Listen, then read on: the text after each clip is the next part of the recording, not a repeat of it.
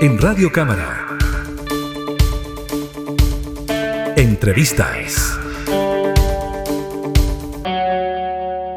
La sala de la Cámara de Diputadas y Diputados respaldó un proyecto de ley que prohíbe preguntar las pretensiones de renta en las ofertas de trabajo. Esta norma permitirá que cada postulante conozca de antemano todas condiciones del trabajo al cual postula para eliminar espacios de discriminación o también información asimétrica. Uno de los autores de esta iniciativa es el diputado Víctor Pino, con quien tomamos contacto de inmediato. ¿Cómo está, diputado? Muchas gracias por el enlace. Hola, gracias a usted por darme la oportunidad de compartir eh, en profundidad de qué consiste este proyecto. Sí, pues, diputado, finalmente, eh, tras la aprobación de esta iniciativa, que le falta trámite todavía, se presentaron indicaciones, vuelve a la Comisión de Trabajo, apareció publicado en varios medios de comunicación esta situación, que uno quizás no lo supondría, pero que sí generaba mucho ruido a la hora de que personas fueran a entrevistas de trabajo, le preguntaran por las pretensiones de renta. Y ahí, claro, si había dos postulantes y uno decía, yo te cobro menos, a pesar de que la empresa tuviese más presupuesto, iban a elegir al que cobra a menos, entre otras cosas.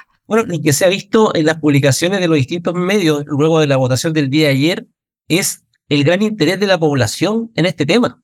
Yo creo que en eso, quienes ayer criticaban este proyecto, hablaban de desconexión, hablaban de que era una iniciativa que no tenía nada que ver, no conocen mucho de la realidad de lo que le ocurre a la gente en la calle. ¿ya? Aquí el chileno de pie, el chileno común y corriente, le ocurre todos los días esta situación que tú planteaste, en la cual se le pone a competir con otros en base a sus expectativas de renta. Entonces, se le da la oportunidad a cierto quien contrata de, por lo general, seleccionar al, al que le permita ahorrar un poco dentro del presupuesto que tiene para poder generar el cargo. Entonces, eh, lo que esto justamente lo que propone es que podamos nivelar la cancha para todos los trabajadores. Se señala de que puede ayudar a la no discriminación. ¿Por qué? Porque al, hablar de una expectativa de renta, eh, esto queda supeditado a hombres, mujeres, adultos, jóvenes, personas con más, con menos experiencia te fijas, y al final va a terminar siempre dirimiéndose en base a las expectativas de renta principalmente y muy pocas veces eh, a, lo que es realmente importante, que son las capacidades de las personas. Así, por ejemplo, ¿qué es lo que ocurre? Una de las eh, cosas que revisamos cuando analizamos este proyecto antes de presentarlo era eh, lo positivo que era para el trabajo de la mujer. ¿Por qué? Porque la mujer iba a entrar compitiendo al mismo momento que el varón ella, si era por un puesto por 800 mil pesos, por dar una cifra, tanto hombres como mujeres, personas adultas, personas más jóvenes, iban a trabajar, eh, todos iban a postular. Entonces ahí ya no se iba a discriminar por quien tuviera un, un rango más, o se le iba a pagar menos a la mujer, sino que si salía seleccionada por sus capacidades, ella iba a tener el puesto de trabajo y por lo tanto eh, era lo es lo, es lo óptimo, lo que quisiéramos siempre. Ahora, nos dimos cuenta también de que las ofertas laborales, por lo general, siempre se hablaba de importantes empresas del rubro X y no se decía el nombre de la empresa que te va a contratar. Entonces también quisimos colocar como una obligación de la oferta laboral que estuviera el nombre del oferente de la oferta, para que así la persona supiera si era una empresa seria. Sabemos que hoy día existen muchas formas de estafar a la gente, entrega de datos personales y otro tipo de cosas más. Entonces, eh, esto transparenta mucho y va a ayudar a que tengamos mayor eh, dinamismo en el momento de la selección del personal. Diputado, Además de lo que incluye esta norma que usted nos comentaba recién, esto de que aparezca el nombre de la empresa, porque claro, finalmente las ofertas laborales aparecen publicadas, se contacta contigo un headhunter, te dice para algunos trabajos. Ahí empieza un proceso de selección en el que incluso se avanzan varias etapas sin saber a la empresa a la que se está postulando. Eso es una cosa. Y segundo, la empresa también debe tener la obligación de dar a conocer cuál es la oferta económica que está entregando a los trabajadores postulantes. Es tener a lo menos un rango remuneracional. O sea, que la persona sepa que para este trabajo la empresa de XXX, con nombre y apellido, tenga eh, esta remuneración asociada al cargo. Ahora, ¿qué nos va a permitir esto? Las personas van a poder comparar ofertas laborales y van a poder ir a las ofertas que más le acomoden de acuerdo a su presupuesto de vida, ¿cierto? A, lo que le sirve para poder sostener su vida. Entonces, eh, van a haber empresas que quizás van a tener presupuesto más o menos alto eh, y vamos a tener que ir nivelando el, mercado laboral. O sea, las empresas van a tener que competir entre ellas por las personas y no al revés. Así lo veo yo, ¿ya? Eh, ahora, ¿por qué esto yo lo presenté? Porque fue parte de mi experiencia de vida antes de ser diputado. O sea, me tocó vivir la experiencia de lo que tú señalas, pasar procesos eh, de selección en los cuales te dicen eh, hasta el final quién te va a contratar, primero. Y segundo, cuando tú presentas tu eh, pretensión de renta, tú colocas un monto que crees que es lo que tú necesitas para vivir y te llaman a las entrevistas, te llaman a los exámenes y luego al finalizar el proceso, luego de alguna semana, un mes quizás, te dicen, oiga, ¿sabe qué? Esto nos gusta a usted, vamos a trabajar con usted, pero tenemos este monto, no lo que usted pidió. Y lamentablemente tú tienes dos opciones en ese momento. Aceptarlo con la necesidad, porque el busca trabajo tiene una necesidad, eso hay que decirlo. O decirle, ¿sabes qué? Muchas gracias, sigo buscando. La mayoría de las personas se quedan en esos trabajos y es lo que provoca la alta rotación laboral también de muchas empresas.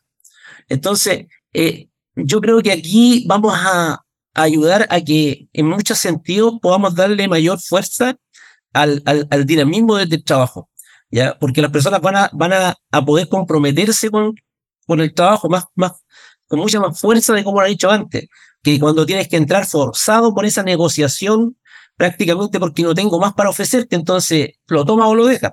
Y como ya te, te, te desgastaste. Además, diputado, se da esta situación de que los procesos son bien largos y bien engorrosos. Pues. Y si finalmente la oferta económica no es la que a mí me acomoda, ¿por qué tengo que seguir un proceso sin saber cuánto me van a pagar, cuánto dinero me van a ofrecer, cuál es la empresa en la cual voy a estar trabajando eventualmente? Entonces, se pierde tiempo en aquel proceso que podría estar destinado a otro proceso donde sí la oferta sea atractiva y donde sí la empresa sea de mi, de mi interés. Usted lo entendió, pero plenamente. Ese es el espíritu de Es que es así. Es que es la realidad con la que uno se enfrenta, diputado. Usted lo decía muy bien, es la realidad con la que uno se enfrenta, que ha conocido a los que le ha pasado, familiares que están en esos procesos, y es así. Es así. Ahora, ¿sabe qué es lo triste y lamentable? Ayer tuvimos una votación de muchos votos en contra y muchas abstenciones. Entonces, ahí es donde yo me pregunto, ¿en qué mundo viven nuestros diputados? Ellos no tienen familiares a los que le ha pasado esto, como lo señaló, lo señaló usted recién, ¿cierto? No tienen amigos, a ellos mismos jamás les pasó a lo mejor. Te fijas, a mí me pasó, o sea, yo entré a la política hace dos años, más que nada, dos, dos años y medio, con suerte, y, y, tuve la experiencia de vivir esto. Entonces, mi primera, y este fue mi segundo proyecto que yo presenté en el 2022. Este se presentó en abril del 2022, este proyecto. Y estamos en enero de 2024 viéndolo y discutiéndolo, lo cual para mí es genial. O sea, es muy bueno. yo sé que hay proyectos que han estado mucho más tiempo durmiendo.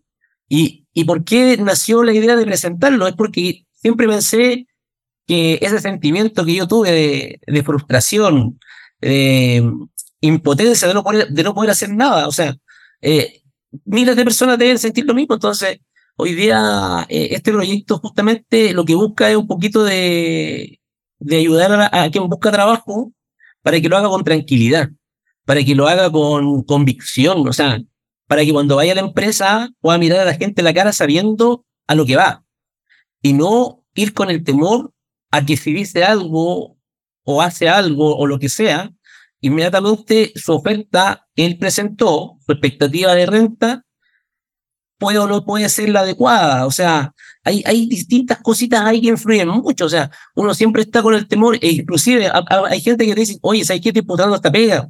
¿Cuánto que tú que debería, eh, debería pedir? Entonces, es como el achunte.